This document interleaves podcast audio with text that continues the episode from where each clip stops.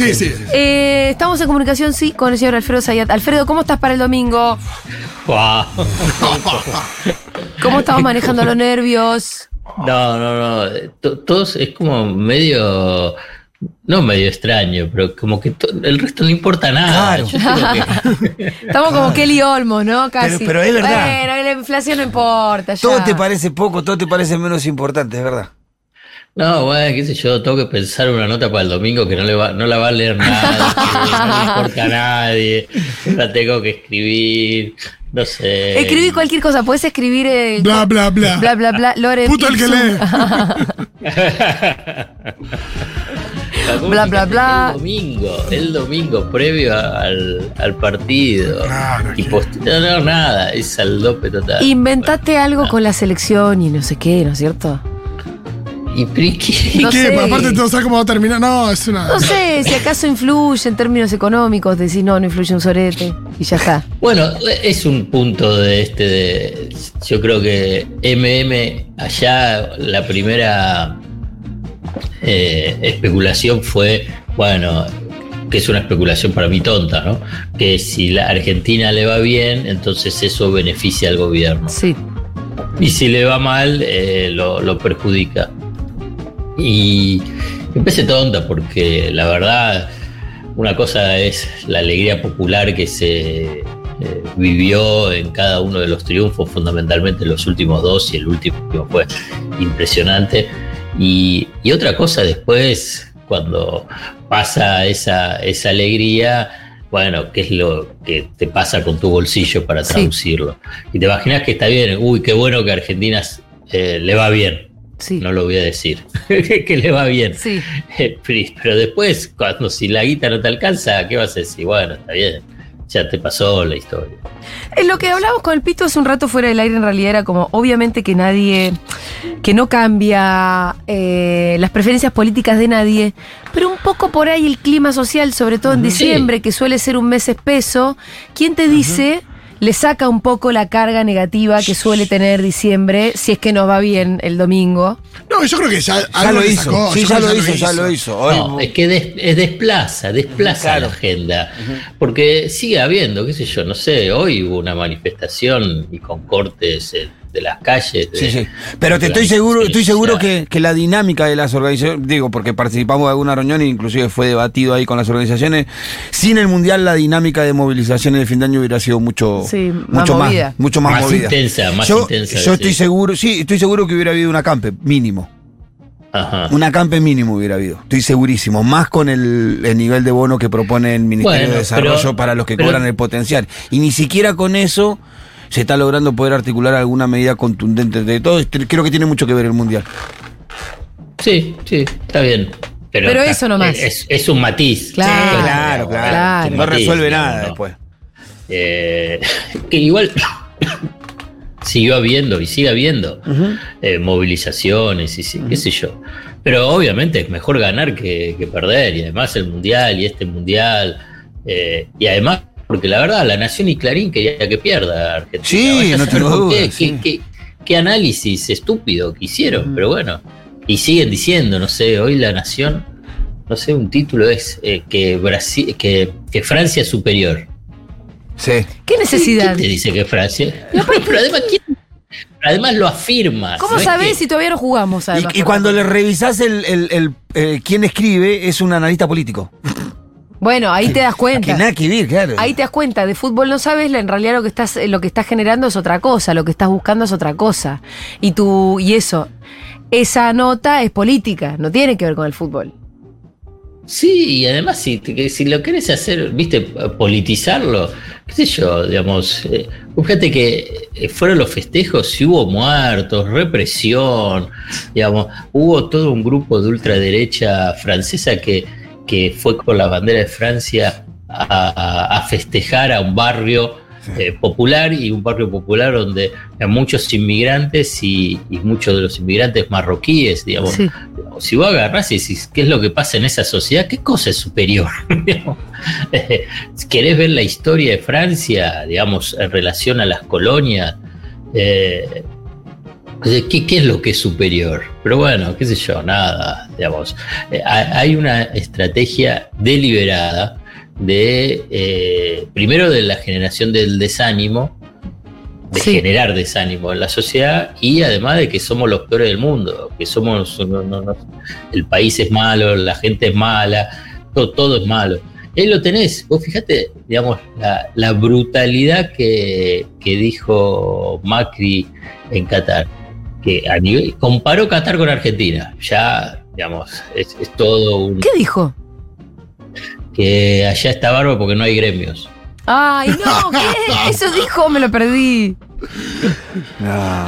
Acá el clima es genial, tampoco hay gremios.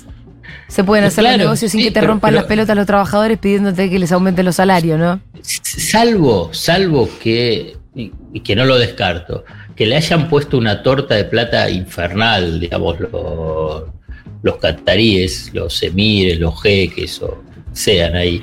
Vos, eh, vos sabés que una de las cosas, lo sabés, del mundial es precisamente, y cuestionable del mundial, es primero la corrupción y segundo la sobreexplotación de los Sí, claro. trabajadores eh, para la construcción de los estadios y las muertes de Sí, trabajadores. sí. Que de acuerdo a una Y investigación además- de The Guardian pueden ser alrededor de 6.000. Entonces vos agarrás y, y sale el tipo diciendo que, eh, bueno, la diferencia entre Qatar y Arge- Argentina, bueno, acá no hay gremio. Y que, No, digamos, claro, porque además, mira, este, este número no sé si lo conoces, Alfredo, pero es interesante. En Qatar, el, solamente el 13% es población catarí. Catarí. Ajá. 13% solamente. El resto de la gente que vive en Qatar son inmigrantes, sin ningún tipo Claro. de Derecho. derecho. ninguno. Ya el el 13% catarí ya. Sin posibilidad La mitad de eso sacalo porque son mujeres, ¿no? Sin Y- posibilidad de que ir a la ciudadanía, la nacionalidad, nada. No, no, no, y que no hay ningún derecho Nada. que los ampare, sino todo lo contrario, unos sistemas absolutamente serviles y casi de reducción a la, a la se- servidumbre, la servidumbre. y a la esclavitud. Entonces es un país casi sin pueblo. Claro, claro. ¿Cómo vas a tener gremios No. si son todos inmigrantes los que laburan? No, y además, qué sé yo, eh, Sí. y que además como que eso frenó el desarrollo en Argentina y por eso Qatar se desarrolla. Ah. Pero es de una brutalidad. Lo que pasa es que, bueno, es la impunidad de la derecha, porque Sí. Sí, sí es cosa, verdad, digamos, sí es verdad que si hubiera gremios en Qatar, seguramente no se hubiera llegado a construir los estadios para hacer el mundial, por ahí no. porque no hubieran trabajado Pero- con 50 grados de calor, no se hubieran muerto miles de trabajadores en las condiciones en las que trabajaban. Eso es verdad. Mira, a- mirá, lo busqué, el, el- el textual de él en diálogo con Radio Cadena 3 Rosario fue, Qatar está en una evolución fenomenal. El eje de modernización que sigue el Emir es muy potente. No, acá hubo plata. No, Ah, es más Sí, claro sí, que. sí, más claro, es una publinota total. Ellos no tienen complejos. Traen a los Complejos. mejores educadores, están haciendo una evolución, todo se mide, se evalúa, se capacita, todo lo que queremos hacer en la Argentina y los gremios se oponen. Se Acá no hay gremios y los chicos reciben cada vez mejor educación. No, Pero ¿cuáles, chicos? ¿Cuáles? Los hijos de los, de los emires. Son cinco. Laburan 18 No. horas por día, laburan ahí, más o menos. Por eso, es que para, qui- quién- qui- ¿cuál es la gente para Macri? ¿Los no, inmigrantes que están este- laburando o los hijos de los amigos que le pagaron para que diga lo que dijo? No, es la, es la impunidad, porque cualquier otro que diga algo, pero no obviamente del tema de Qatar, que, que pueda ser una torpeza, la mata. Por ejemplo, a la ministra de Trabajo, que Sí. dijo una torpeza mayúscula, ¿no? En su momento y eh, por lo que escuché en los audios pudo eludir esa... Ya se está cagando un poco de risa, ¿no? Igual le costó muchísimo eludir Sí. la pregunta que era, che, nomás esta pregunta que es Bueno, estúpida. bueno, Claro. está bien, pero digamos... Sí, sí, sí, pero la eludió. Bueno, pero frente a eso, digamos que toca ser un juego y cayó en la trampa, digamos, este lo dice convencido. Convencido, ideológicamente o convencido por los billetes, no sé, pero convencido. Digamos. Sí, sí. Entonces, Son las dos cosas, me Eh, parece. y pero fíjate que no, no, no, no es que te agarra un gran debate, no es que a partir No. de ahí es, eh, es cuestionado, no, bueno, es la impunidad de la derecha que tiene, la tiene a la Nación, Clarín, Infobae, digo a nivel mediático, y después a nivel de la sociedad se lo, a partir de ahí se lo, no sé si se lo avala, pero digamos, en todo caso no se lo cuestiona. No, porque bueno, eh, te- terminan teniendo un poder de penetración también, ¿no? Eh, eh, cultural. Entonces hay un montón de gente que piensa lo mismo. Que debe estar diciendo Ujú. qué bárbaro, sí, Qatar. Ah, qué bárbaro, que el, el problema son los gremios. Claro. Claro, claro. Eh, bueno, hablemos un poco de la inflación. Sí. Se está por conocer el número, ¿no es cierto? ¿Ya se conoce algo? Que, ¿Cómo pensás que va a salir? 5,2, 5,5%, digamos, va a estar por debajo de ese 6% que fue en los últimos cuatro meses, incluso en algunos empezó con 7 el, el gobierno y fundamentalmente el- desde el Ministerio de Economía lo muestran como un triunfo Sí. de tratar de cambiar el numerito del Bueno, comienzo. un poco lo es, sobre todo si está más cerca de 5.2. Sí, sí, sí, sí. Y, y fundamentalmente de la desaceleración en los Claro. aumentos de los precios de los alimentos y bebidas. Eh, lo que yo quiero, lo, lo hago entre paréntesis, siguen siendo índices altísimos. Sí, claro, sí, claro, sí, claro. Lo que pasa es que se, se evitó, bueno, siempre lo decimos, ¿no es cierto? Estábamos al borde de la I, pero de una aceleración Claro. este, que viene con su propia inercia y por lo menos eso es lo que se frenó. Sí. Es, eh, así es, así es. Y, y no es menor, ¿eh? No, No. es menor. Entonces, de- en ese contexto es que eh, el dato de noviembre eh, empieza con 5 y da la impresión, de acuerdo a los primeros relevamientos de, estos, Eso eh, de esta primera quincena, que diciembre también Ah. estaría empezando un poco con 5. Está bien. Para que no nos agarre el serrucho, ¿no? Que venimos teniendo. Porque además diciembre siempre es inflacionario Claro. o no. claro, Por sí, la- sí, sí, sí, sí, sí, ¿Y sí, a qué? ¿Cómo la- lo logró Massa? Bueno, por, dis- por, digamos, ahí vos tuviste una combinación que me parece interesante eh, mencionar para poder entenderlo.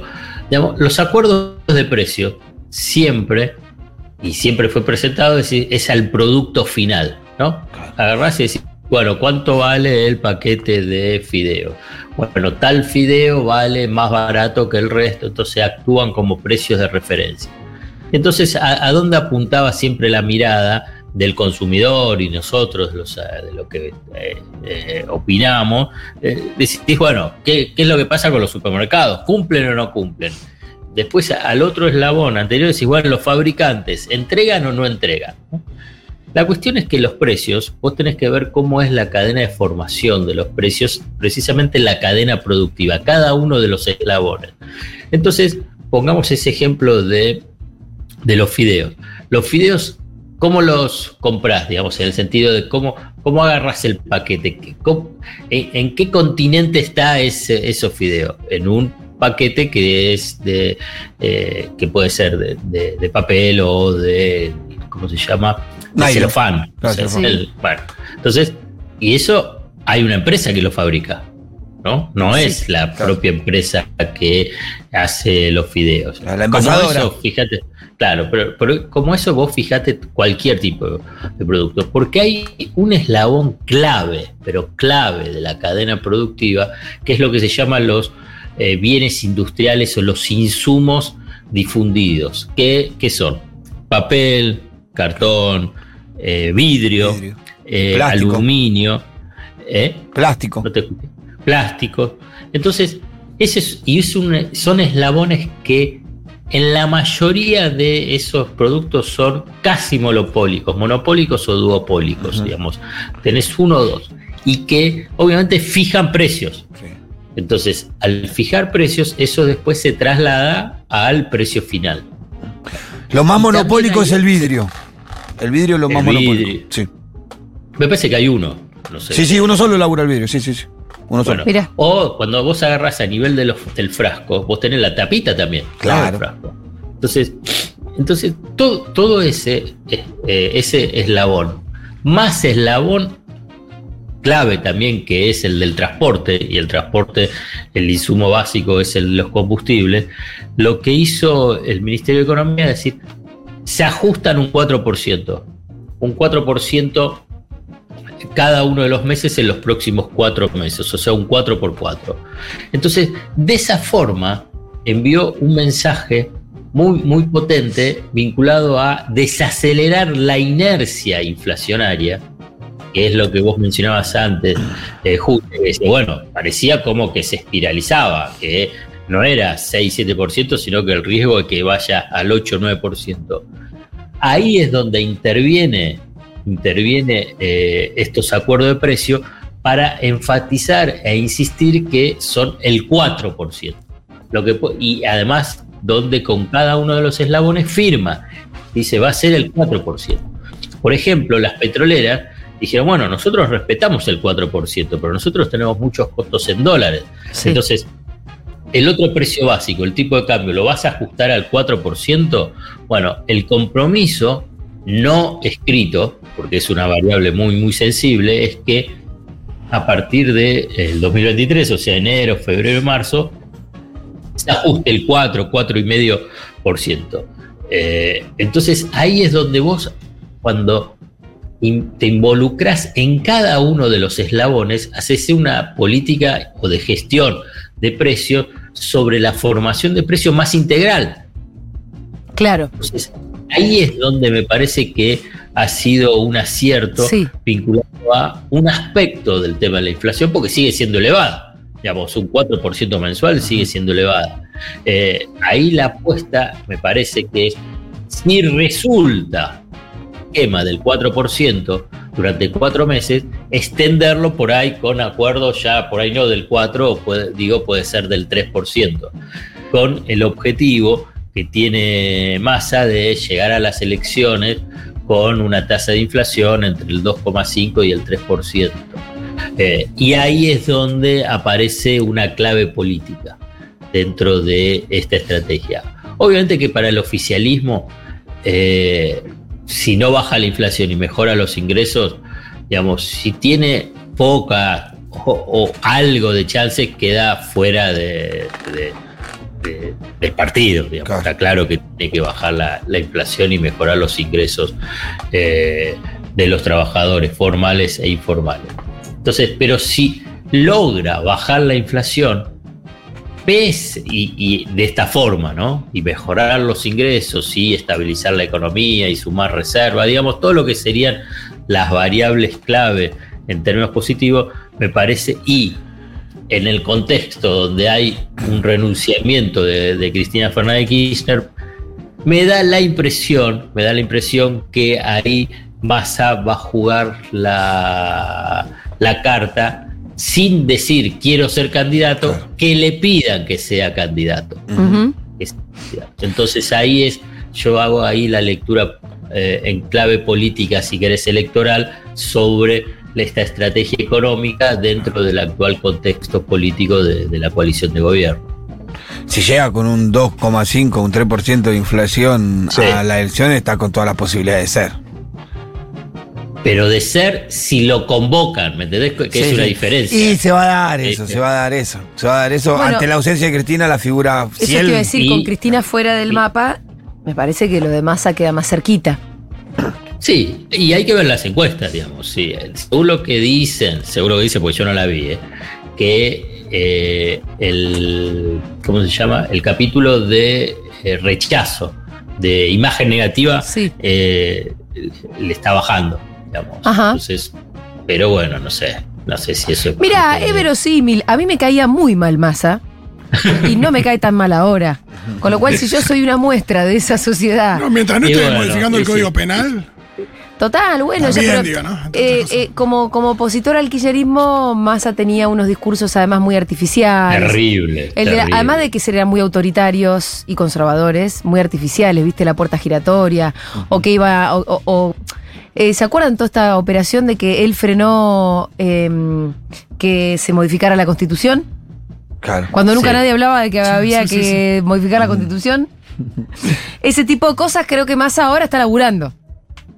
No, no, ¿No? bueno, y el comienzo, y el comienzo del gobierno de Macri, digamos, fue, Sí, acompañó fue todo. una pieza, fue una pieza clave Sí, ahí también. sí.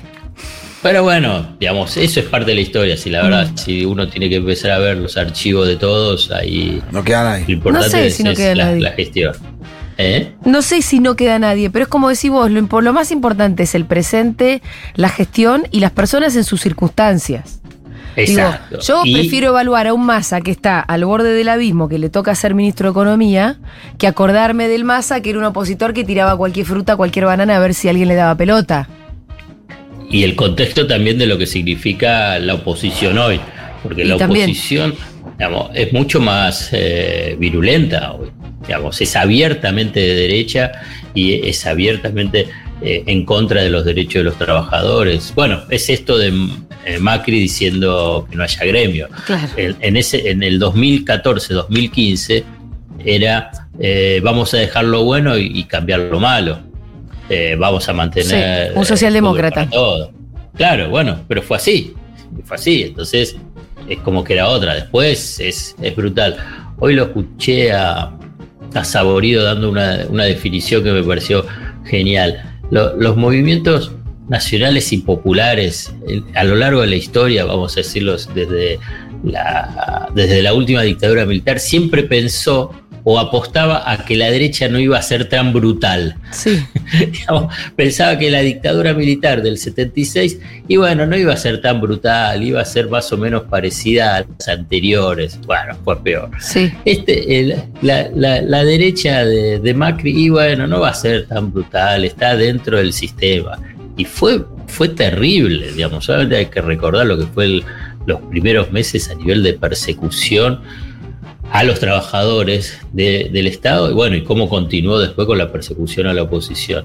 Y, y hoy pasa lo mismo, y bueno, es, es brutal, pero si llega a ser gobierno y no van a poder hacerlo. Bueno, yo creo que por ahí tenemos que aprender que, que sí, son brutales y pueden hacer cosas que peores de lo que pensamos. Eh, Alfredo, te mandamos un abrazo enorme y nos vemos el jueves que viene. Dale, dale, Dale. un abrazo grande. Un abracito. Era Alfredo Zayat en Seguro La Habana.